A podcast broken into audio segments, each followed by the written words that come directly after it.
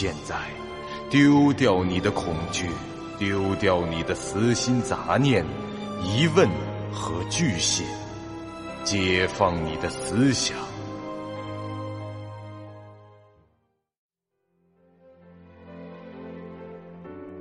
您现在收听到的是由喜马拉雅 FM 出品。巨五八瓦塔播讲的长篇恐怖网络游戏有声小说《惊悚乐园》，作者三天两觉。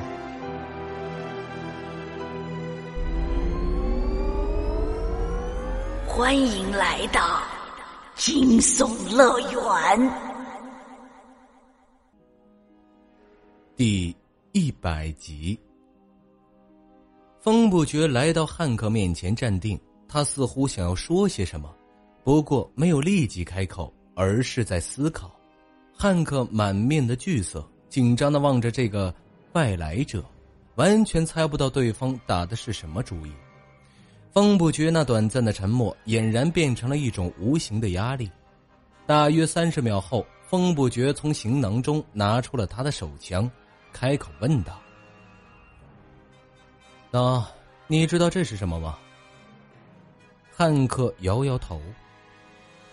这是一种流行于二十世纪至二十一世纪的武器。武器这个词的意思，那，你总该知道吧？汉克点头说道：“我我知道，但世纪是什么？”风不觉心道：“连这个概念都没有吗？看来他们被奴役的很彻底啊。”他不动声色，又说道：“嗯，换种说法就是，大约四百到五百年前，人们所使用的武器。为什么？告诉我这个，主要是希望你对这个东西有概念。喏，只要我动一动手指，就会有一种叫做子弹的玩意儿从这里飞出来，其飞行速度比反重力弹射器发射的物体更快。假如用其攻击人类。”啪打中头部，脑子就会爆掉；打中身体，内脏就会粉碎；打中四肢，那这条肢体就会失去活动能力，并且流血不止。哼，这风不觉摆出了十分可怕的神情，像个强忍住杀人欲望的精神病。表情是一种国际的语言，而且还是跨时代的。就算两个人相隔一千年。这喜怒哀乐写在脸上还是看得懂，因此风不觉很成功的吓住了对方。说到此处，他忽然又停止了关于手枪的话题，转而问道：“哎，对了，你的村子总共有多少人口？”这，你，你问这个做什么？怎么了？你不想告诉我？你怕我用这把枪去对付他们是吗？我，我们的村子有十万人。汉克似乎是鼓起了勇气，加大声音回道：“是吗？从自动导航上看，大约再过二十分钟，我们就会到达你的村子了。据我观察，你们村子对外来者怀着相当强烈的敌意啊。如果他们一见我们就发起攻击，我这手枪里可有一千发子弹。”就算我的命中率在六七成以上，你说你们村子会死多少人？远处的狂宗剑影闻言是差点从椅子上摔下来，这心道：这这小子还真敢忽悠！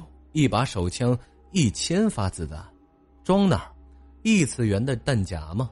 再说这手枪那射速，就算你真有一千发子弹，且胳膊和手都能撑得住，开完这一千枪都快半个多小时了。人家村子里的人难道排着队一个一个上来让你杀吗？啊，不，我我求你，不要杀村子里的人，我们村只有五千人。喂，这还真信了？匡宗剑影这心里惊道，不过他表面上还是故作镇定，背对着那二人坐在副驾驶座位上，持续发呆状。啊，我可以答应你不杀人。但你得跟我们合作。好，好，你要我做什么？你瞧，汉克，不管你对外来者有着怎样的成见，你应该也看见了，我和我的朋友并不是非常嗜杀的那种人。即使你率先用弹射器袭击了我们，我们也没有杀掉你，对吧？啊，嗯。汉克点了点头，狂宗剑影这会儿却在摇头，低声念叨着：“虽说是没有杀了他，但死亡恐吓正在不断升级，有没有啊？”我们只是想到你的村子里去看了看，然后就会离开。你放心，这不是什么侦查，不会有外来者军队随后来攻打你们。我们俩只是旅行者，单纯的出于好奇，想去看看你的村子。汉克对这番话将信将疑，他确实觉得所谓外来者军队存在的可能性不大，但若说这两人纯粹是去村子里参观的。打死他都不信。呃，不过呢，你们的村子显然非常排外，对村子以外的人类有着根深蒂固的误会。哎，在通常情况下，我想你们村的任何一个人都会不问缘由的对我们痛下杀手，双方根本没有沟通的机会。一旦发生武力冲突，结果你应该很清楚。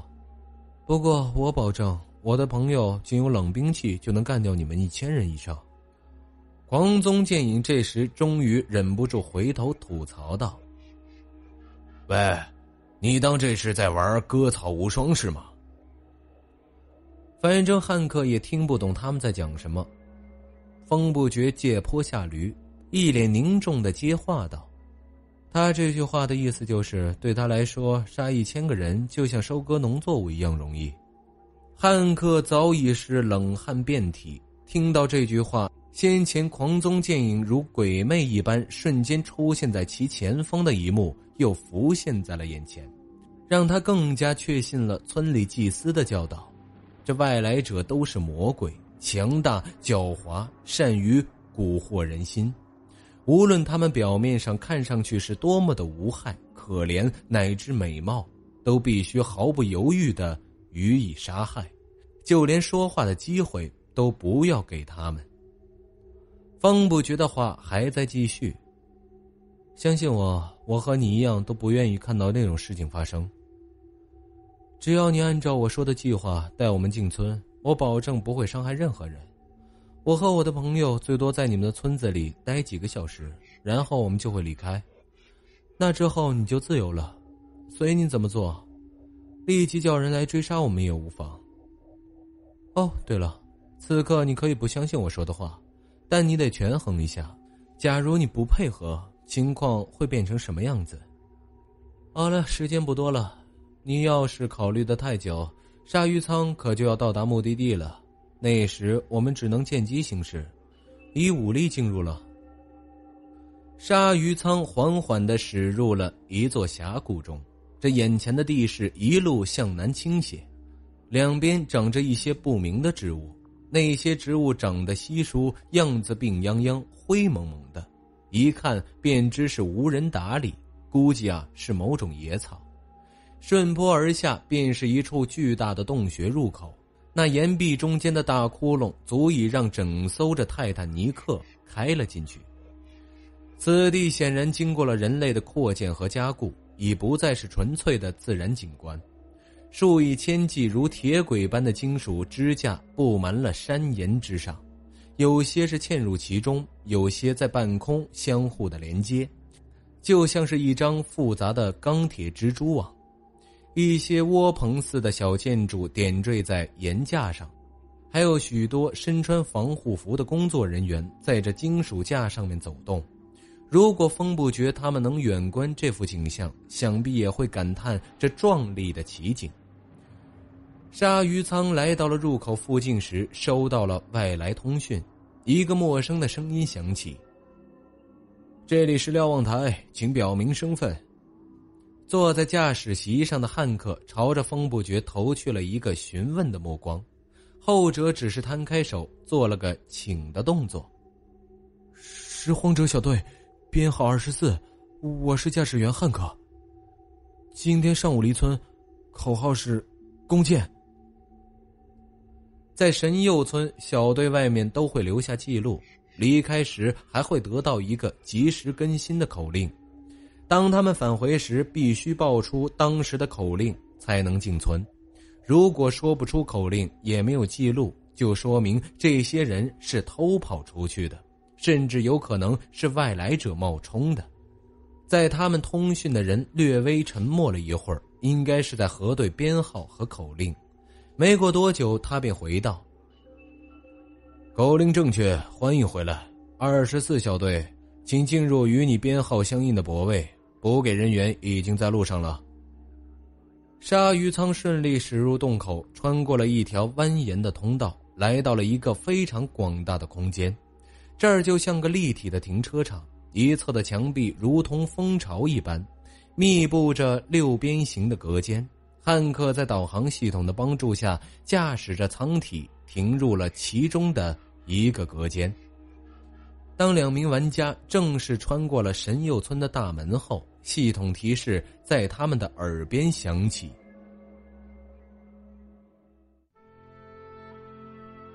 您现在收听到的是由喜马拉雅 FM 出品、巨五八瓦塔播讲的长篇恐怖网络游戏有声小说《惊悚乐园》，作者三天两觉。隐藏任务已触发，在神佑村中找到神之子约克寇本。哎，冯兄，你还是一口咬定这个剧本属于科幻设定吗？对，十分确定。此时，他们已各自穿上了一套防护服，和汉克一起向着鲨鱼舱外行去。神佑村的科学体系非常的奇怪，在很多方面，他们的水平低的令人难以置信，就连基本常识都没有，比如生物、医学、天文学这三样，简直就是原始部落的认知水平。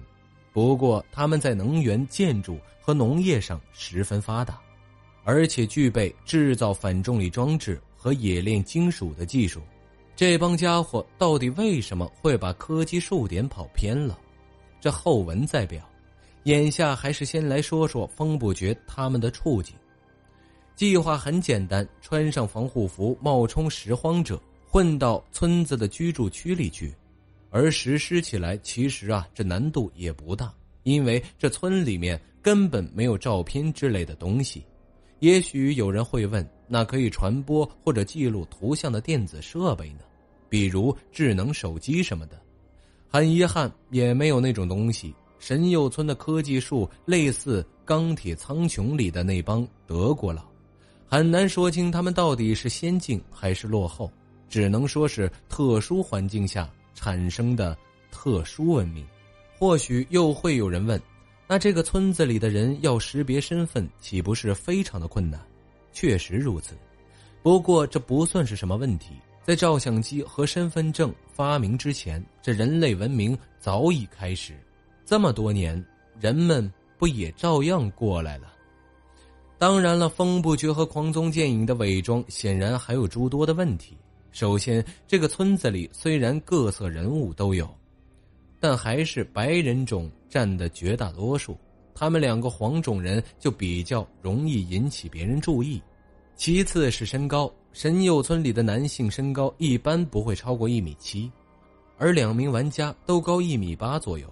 就算他们有意识的驼着背、缩着脖子，依然会显得很高。其三，据汉克说。在这居住区里是不需要穿防护服的，可他们二人要是脱了这防护服，一个西装怪客，一个布衣剑侠，假如被人看到，这铁定引起骚动。不过风不绝的想法是，只要短时间内不被揭穿就行，反正留给自己探索的时间本来就有限。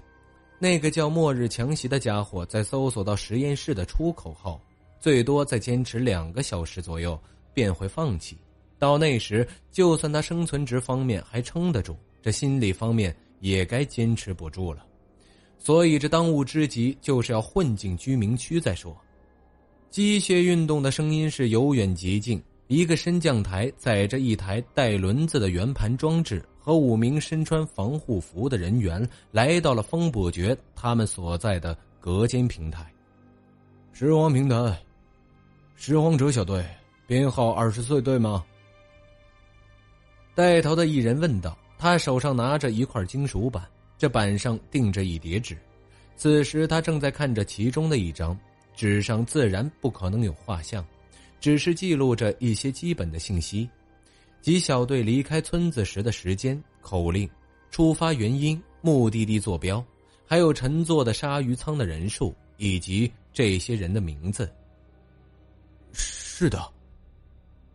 汉克回到：“由于穿着防护服，相隔一段距离，对方便很难看清他的表情。其实这家伙此刻是非常紧张，满脸是汗。怎么会少了两个人？”提问者说道：“已经将这视线移到了风不绝和狂宗剑影的身上。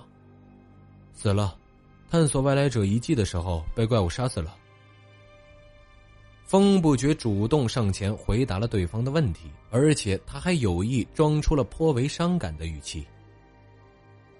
尸体带回来了吗？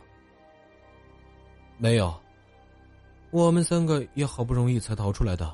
那些怪物很凶猛，根本没法带东西出来。这对方沉默了几秒，问道：“你的名字是什么？”贾维。这是汉克，那是乔伊。这支拾荒者小队的五个人名，风不觉事先已问过汉克了，而且他也问清楚了。神佑村里的人，无论肤色如何，用的名字都是英文名。还有眼前的这些补给人员手上的文件，只记录名字，至于肤色和外貌特征这些太过细致的信息，皆是没有的。